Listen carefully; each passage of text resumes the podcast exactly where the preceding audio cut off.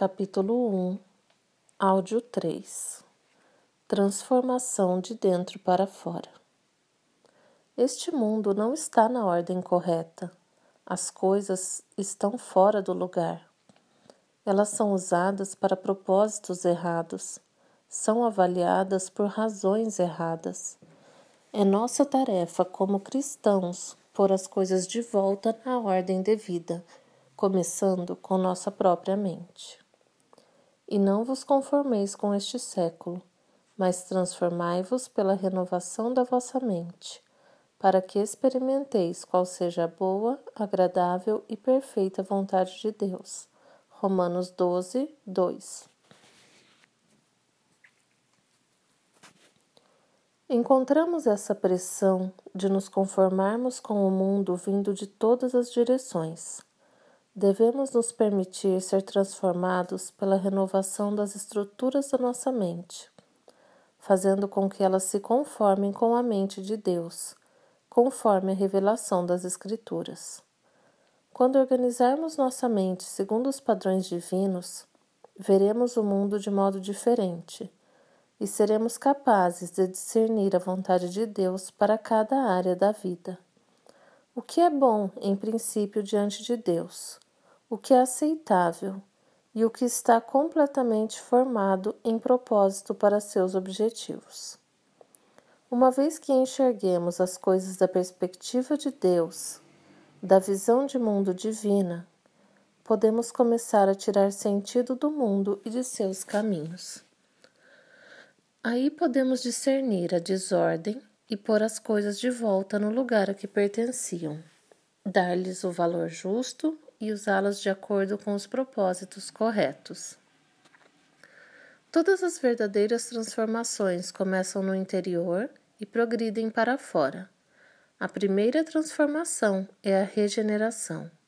Nela, o homem interior é renovado à imagem de Cristo. E vos renoveis no espírito do vosso entendimento e vos revistais do novo homem, criado segundo Deus, em justiça e retidão procedentes da verdade. Efésios 4, 23 e 24. E vos revestistes do novo homem que se refaz para o pleno conhecimento, segundo a imagem daquele que o criou. Colossenses 3, 10. A imagem de Deus está na verdade, na santidade e na justiça. Todo homem tem a imagem em um sentido formal. Ele é feito com a ele é feito com a capacidade de agir em verdade, em santidade e em justiça. Mas o único meio verdadeiro para fazer essas coisas é estar voltado para Deus. O homem natural, decaído, perdeu a polaridade que sempre aponta para Deus. Ele apontará para todas as direções, exceto para Deus. A mente carnal é inimiga de Deus. A direção de sua natureza está completamente distorcida ou depravada, de modo que ele distorce a verdade, a santidade e a justiça em milhares de outras coisas que não acertam o alvo. Por vezes, o homem decaído segue com clareza pelo sentido oposto, mas o tipo mais perigoso de distorção é o que mais se parece com a coisa real. Ser quase verdadeiro, quase santo e quase justo é a pior das perversões. A mente carnal bem desenvolvida está totalmente formada na inimizade com Deus, seja de forma grosseira ou sutil. Não estamos falando das falhas dos santos ao tentar viver segundo os padrões de Deus. Aí há uma falha na força, não na direção. De fato, eles procuram a Deus. Sua bússola aponta para o norte, mas sua natureza carnal e decaída aponta para outro caminho e perverte seu curso.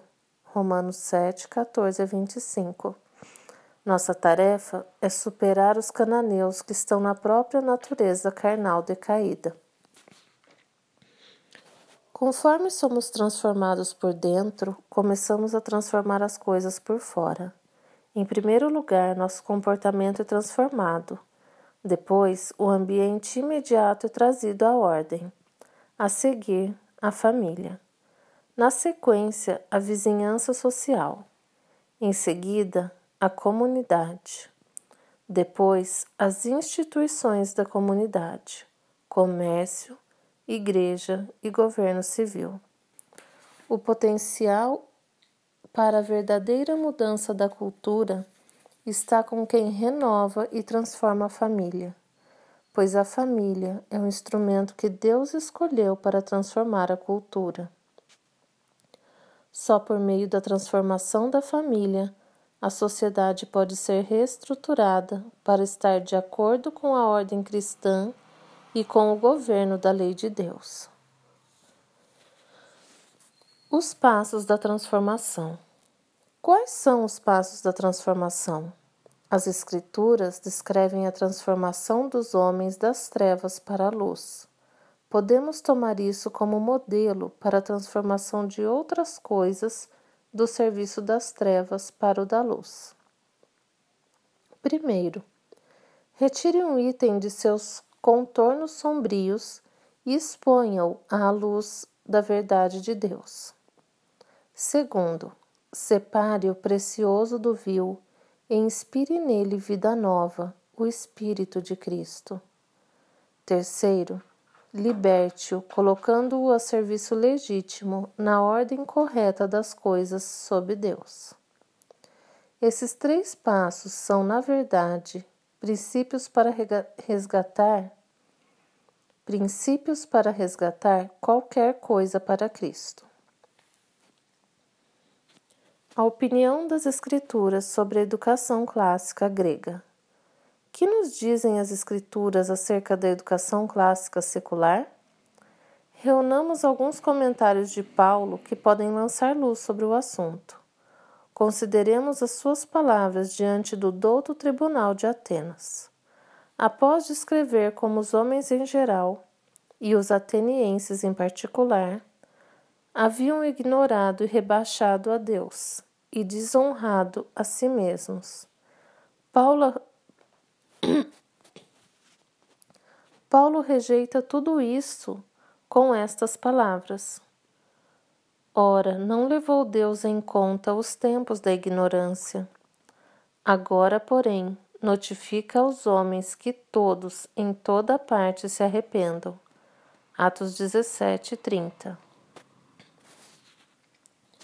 Na mente de muitos, Atenas é a mãe do que há de melhor no mundo em matéria de educação, tanto antiga quanto moderna.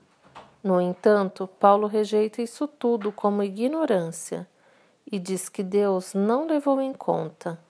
Literalmente, deixou passar, de forma bastante semelhante ao homem que deixa passar quando há outro cuja presença lhe é ofensiva, ignorando-o completamente e agindo como se o ofensor não merecesse existir. O Criador de todas as coisas tem toda a razão de se ofender com o comportamento dos atenienses e dos outros pagãos. Paulo enfatiza sua colocação, declarando que agora Deus ordena que esses homens se arrependam da ignorância. Atenas foi o ápice da cultura humana, mas Deus declarou que a humanidade, por muito tempo, seguiu pelo caminho errado, um caminho de mão única, e ordena que os homens redirecionem seu pensamento de forma completa e absoluta. Assim, para dizer em uma palavra, toda a cultura e educação antigas, incluindo-se o ponto culminante do ensino antigo, é ignorância. O apóstolo Paulo fez alguns outros comentários sobre esse assunto aos santos que viviam nos grandes centros de ensino do mundo antigo. O primeiro comentário de Paulo sobre a educação grega foi feito aos coríntios, que viviam em outro centro de ensino. Visto como, na sabedoria de Deus, o mundo não o conheceu por sua própria sabedoria, Aprove a Deus salvar os que creem pela loucura da pregação. 1 Coríntios 1, 21. Paulo contrasta a sabedoria do mundo com a fé cristã. Foi por causa de sua sabedoria carnal que o mundo não conheceu Deus. Sua educação era o agente que causava aquela grande ignorância, pois eram educados sem referência a Deus. O perverso, na sua soberba, não investiga que não há Deus são todas as suas cogitações. Salmos 10, 4 Não pode haver educação verdadeira sem referência a Deus. A educação deve ter um propósito. Se o propósito não tem Deus em vista, logo a educação é ateia e, por fim, produzirá resultados ateus. O objetivo da educação não é servir a si mesma, à comunidade, aos negócios, à igreja ou ao Estado, mas a Deus. A educação que não serve a Deus é vazia, e esse vazio será preenchido por outros deuses a quem servirá. Desenvolver capacidades para o serviço, mas omitir aquele a quem se deve servir, significa criar um monstro. A educação estatal moderna faz o que fazia a educação antiga. Ensina sem referência a Deus. Por isso, ela gera ignorância. O apóstolo Paulo tinha mais o que dizer aos romanos sobre essa ignorância profunda. A ira de Deus se revela do céu contra toda impiedade e perversão dos homens que detêm a verdade pela injustiça, porquanto o que de Deus se pode conhecer é manifesto entre eles, porque Deus lhes manifestou. Porque os atributos invisíveis de Deus, assim o seu eterno poder, como também a sua própria divindade, claramente se reconhecem desde o princípio do mundo sendo percebidos por meio das coisas que foram criadas. Tais homens são por isso indesculpáveis, porquanto, tendo conhecimento de Deus, não o glorificaram como Deus, nem lhe deram graças, antes se tornaram nulos em seus próprios raciocínios, obscurecendo-se-lhes o coração insensato. Inculcando-se por sábios, tornaram-se loucos e mudaram a glória do Deus incorruptível em semelhança da imagem do homem corruptível, bem como de aves, quadrúpedes e répteis, pois eles mudaram a verdade de Deus em mentira, adorando e servindo a criatura em lugar do Criador, o qual é bendito eternamente. Amém. E por haverem desprezado o conhecimento de Deus, o próprio Deus os entregou a uma disposição mental reprovável para praticarem coisas inconvenientes. Romanos 1, 18 a 23, 25 e 28. Como se pode ver, Deus não está feliz com a ignorância indesculpável que se apresenta com orgulho como sabedoria, ao passo que transforma a verdade divina em mentira e adora a criatura em lugar de quem a criou, invertendo com isso toda a ordem da criação. Como não lhes aprouve ter conhecimento de Deus, ele os entregou à mentalidade reprovada, literalmente a mente que não passa no teste e, portanto, é sem valor. Como o refúgio e a escória são removidos quando o metal é purificado. Deus diz que o tipo de sabedoria que possuíam não tem valor.